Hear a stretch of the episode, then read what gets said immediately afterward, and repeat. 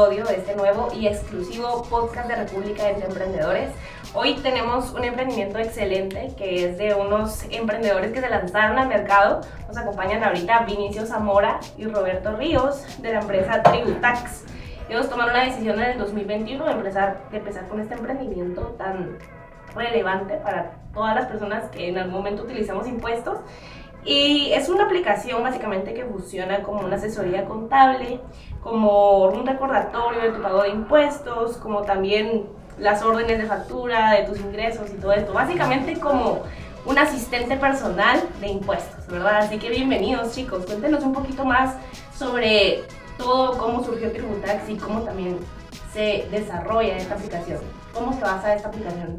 ¿Cómo la podemos utilizar? Mira, en nuestro caso creo que la pandemia eh, pues hizo a la gente realizar de que muchas cosas las pueden completar o hacer eh, desde su celular. Y Buen punto. al estar tanto tiempo encerrado, la gente como que recurría a otro tipo de soluciones.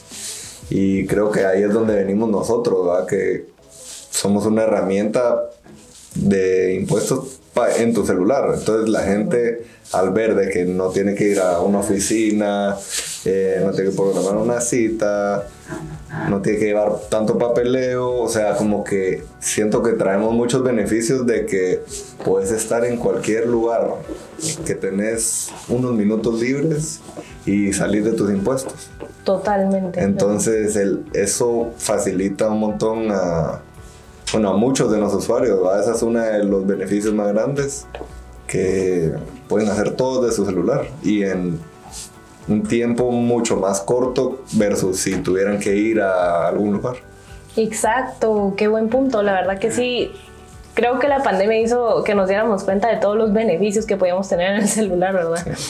Y por ejemplo, ya, ya tomando esto que me dices, eh, ¿crees que tu emprendimiento hubiera funcionado igual si no hubiera sido por la pandemia?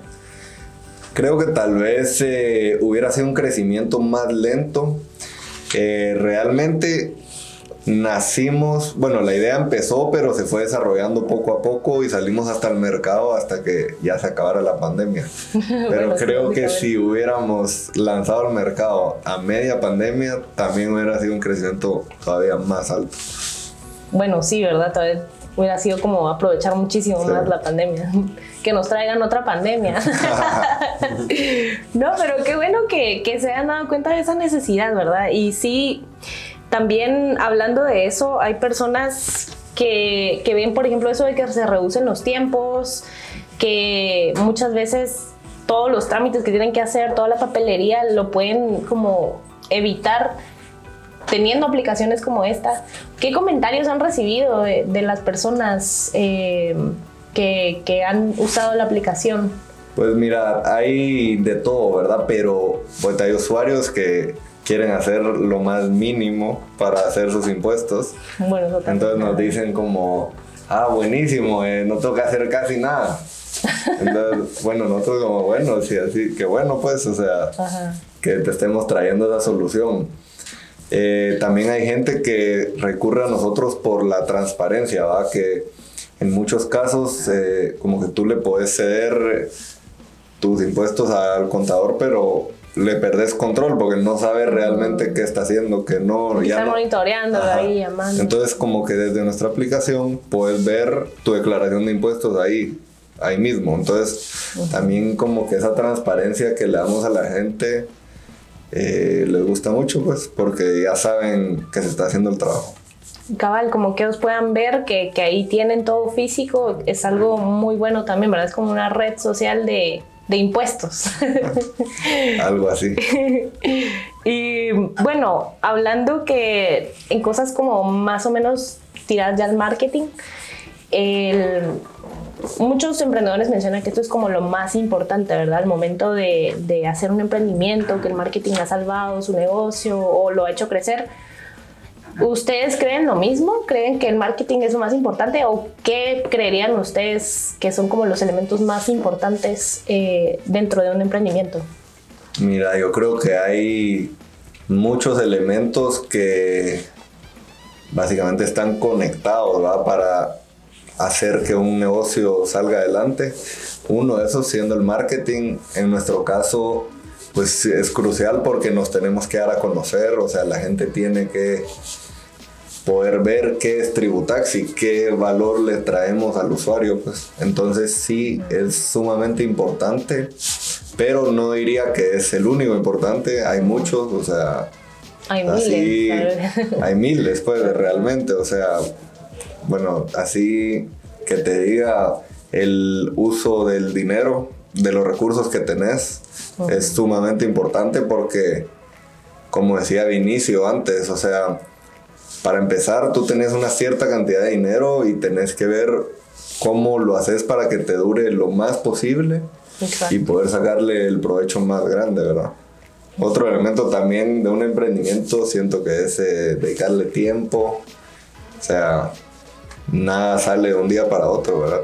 Tenés que trabajarlo, trabajarlo y ser paciente, pues, y esperar que algún día vas a lograr sacarlo adelante. Aunque cueste, ¿verdad? Ser paciente, constante. Hay días de que uno pierde la motivación, pero hay que levantarse y seguir y seguir y seguir.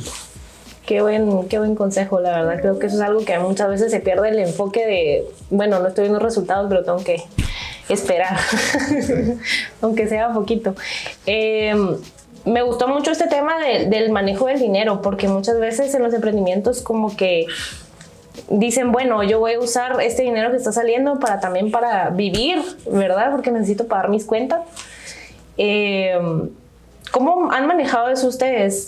¿O cómo le aconsejarían a alguien que depende de, de los fondos que genera con su emprendimiento?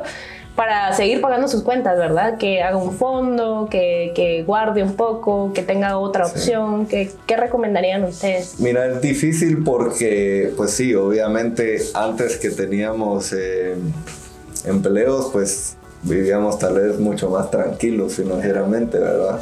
no, no, realmente no estabas en riesgo de, de perder ese ingreso. Es algo eh, seguro al final, pues. sí, era algo seguro. Em, es complicado, creo que depende de la situación de cada uno, ¿verdad? En nuestro caso, pues, obviamente hay cosas que tienes que recortar y, ser más consciente de, lo que estás gastando, de cómo puedes hacer para vivir con menos. Eh, que no puedes salir todos los fines de semana. no puedes abusar e irte a dar tus lujos todo siempre.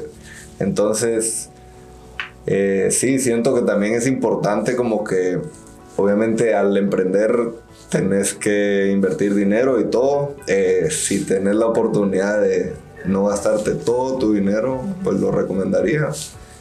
Eh, pero al final, como te digo, depende de la circunstancia de cada uno, pero sí, siento que tenés que ser mucho más consciente con tu dinero. Sí, totalmente. Creo que, bueno, yo, yo también en un momento fui emprendedora y creo que sí me di cuenta de, no, no puedo seguir gastándome todo el dinero que recibo. Entonces creo que sí es algo súper importante hablar de, del buen manejo del dinero, ¿verdad? Y al final, aprender también a ser tu propio jefe, ¿verdad? Eh, porque muchas veces es como, sí, voy a ser mi propio jefe, qué emoción, puedo hacer lo que yo quiera. Pero ¿Qué dirías tú, Vinicio, por ejemplo, de, qué es realmente ser tu propio jefe? Y tú también, Roberto, ¿qué piensan al respecto? Mira, yo siento que ahí es el tema de manejo de tiempo y responsabilidad, porque al ser tu propio jefe, o sea, te la libertad de tomar decisiones y no rendirle a nadie, pero también tienes que ser tú responsable de que estás cumpliendo todo lo que se tenga que hacer. Y obviamente cuando tenés tiempo libre, ver qué, qué más podés hacer para, qué cosas nuevas podés hacer en tu tiempo libre que te ayuden a sacar el negocio adelante. Wow, sí.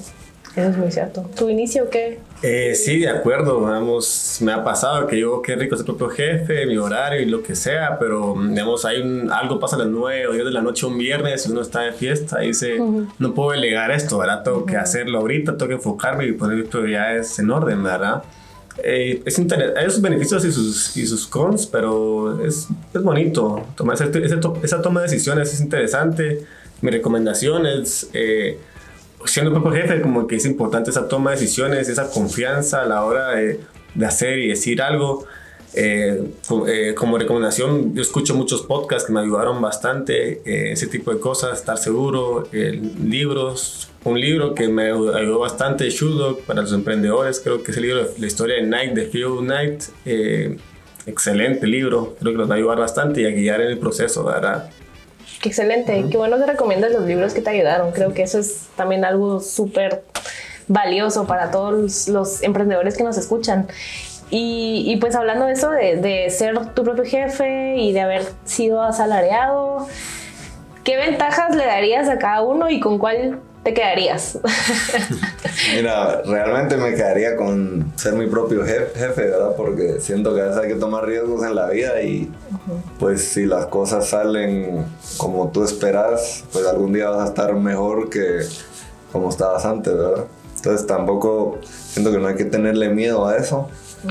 Y cuando tengas una oportunidad que de verdad crees en ella, eh, pues hay que seguirla. Seguirla y ver cómo la sacas adelante. exacto. Sí, yo, me quedaríamos con el salario seguro, vamos, tener tanto que uno gana tanto y que el fin de mes le depositan es como que es rico, se siente como que esa estabilidad financiera.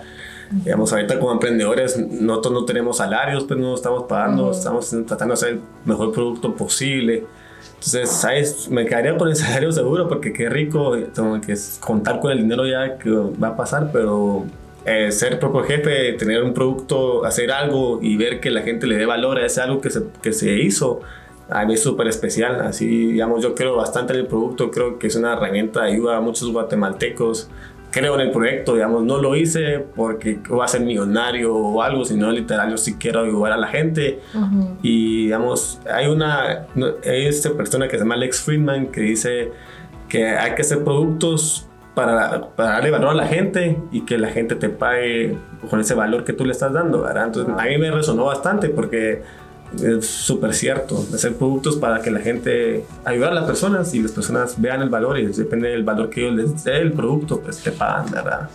Eh, es súper interesante. Entonces, otra recomendación es de que si uno hace un emprendimiento, pues no sea totalmente por lo monetario, sino sea más que todo porque queda en el producto y en la solución al, problema que está, eh, está solucionando, ¿verdad? Wow, me encanta. Qué inspirador qué increíble como llegar a ese punto donde uno dice, sí, tengo un propósito por el que estoy haciendo esto, más allá que generar dinero, es un propósito de darle a las personas algo que necesitan, algo que les va a cambiar, ¿verdad? Y bueno, ya estamos llegando al final, pero yo tengo una pregunta muy importante. es una pregunta sorpresa, más o menos.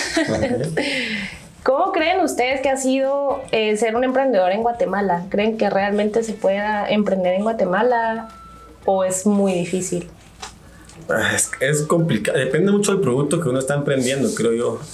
yo veo muchos anuncios del gobierno que dicen de créditos a emprendedores o muchos como que dinero, financiamiento para emprendedores, pero yo nunca he visto nada de eso. Digamos, siempre tuve que aplicar a, un crédito eh, privado eh, después se abrió una oportunidad en Twitter, no me acuerdo, el Ministerio de Economía puso algo para emprendedores, para, subir, para aplicar y que el, ministerio te dé dinero y solo habían barreras, así era súper raro el proceso, entonces... Eh, ¿Dónde está el apoyo? ¿Dónde está? nunca vi ese apoyo que uno ve en las publicidades. Obviamente es difícil emprender en Guatemala, eh, depende mucho del producto. Eh, pero no hay barreras, no hay barreras de la parte legal y la parte, no hay, no hay barreras, digamos, es súper sencillo. El abogado hace todo el trámite para las patentes y todo, no hay, mucho, muchas, como te digo, barreras. barreras. Con la factura electrónica en línea ha facilitado bastante el proceso para los emprendedores, creo yo, para esa facturación. Eh, pero sí, en la parte financiera sí no he visto mucho apoyo, pero en, las barreras legales y eso, pues eh, no, no he visto nada. Qué interesante. Mira, yo creo que lo que decir de las barreras legales depende mucho de la industria. En nuestro caso, por ser un servicio, eh, creo que no nos las enfrentamos, pero sí he escuchado de otras industrias que sí se enfrentan eh, muchas barreras al abrir un negocio, como en el en la industria alimenticia y de bebidas. Eh, creo que tienen muchas regulaciones, entonces mm. realmente creo que al final depende. Eh, sí, sí se puede emprender en Guatemala, hay muchas oportunidades, pero la dificultad de tu emprendimiento va a depender mucho de la industria que te estés metiendo. Bueno, eso también es un muy buen punto, ¿verdad? Sí, porque como decías, en alimentos y bebidas a veces es como todos los permisos sanitarios y los tiempos que toman. Sí. Pero hay variedad de mercado, eso es lo bueno, ¿verdad? bueno, muchísimas gracias por estar en, esta entrevista, la verdad que es muy emocionante tenerlos acá. Ustedes, eh, pues con tanta experiencia, nos encantaría que le dieran un mensaje a los emprendedores eh, que nos escuchan, especialmente para ellos, algo que les quieran decir. No, muchas gracias a ustedes por tenernos. Eh, para todos los emprendedores, pues sigan luchando por su idea, por su negocio. Eh, nada es fácil, hay que seguir adelante y muchas gracias a República, ahí nos buscan en todas las redes, igualmente cualquier noticia que estén buscando, ya saben que República es una fuente confiable. Eh, sí, digamos, otro, pues, digamos, los emprendedores, si fallan, los emprendimientos no, no sale bien, pues solamente trataron, mucha gente ni trata, solo contratar creo que es, ya es súper importante. Eh, siempre sigan arriba y adelante, ¿verdad? Y por supuesto que escuchan el contenido en República. Yo he escuchado y me ha dado mucho valor. Eh, tantos emprendimientos, ahora he conocido muchos emprendimientos a raíz de esto y hay mucha gente muy pilas en Guatemala y creo que sí podemos salir adelante todos, ¿verdad? y pueden escuchar el podcast en Spotify, eh, Emprende República y seguirnos a Tributax en Insta y Facebook si quieren consejos en la parte de SAT o financieros. La, página también da ese tipo de contenido. Excelente. Muchísimas gracias Roberto y Vinicio por su tiempo, por habernos contado más sobre, sobre sus experiencias que son siempre súper útiles para todos los emprendedores que nos escuchan. Entonces, eh, esperamos pues pronto eh, estar descargando la aplicación y que todos estén usando Tributax, que es una excelente aplicación para manejar tus impuestos. Y a ustedes, emprendedores, pues les agradecemos mucho por escuchar otro episodio del podcast entre, entre, Emprendedores. Y pues que nos sigan en nuestras redes de Instagram y Facebook como República Guate y también en nuestro Twitter como República GT y las redes de Tributax que también van a estar informando de todo lo, lo nuevo que hay en Tributax siempre, en Instagram como Tributax-GT y en Facebook y, TikTok como Tributax. Entonces ahí esperamos sus nuevos follows, que, descarguen la aplicación de Tributax también en su App Store y en la Play Store y que nos escuchen en los próximos episodios del podcast Entre Emprendedores. Muchas gracias. Hasta luego.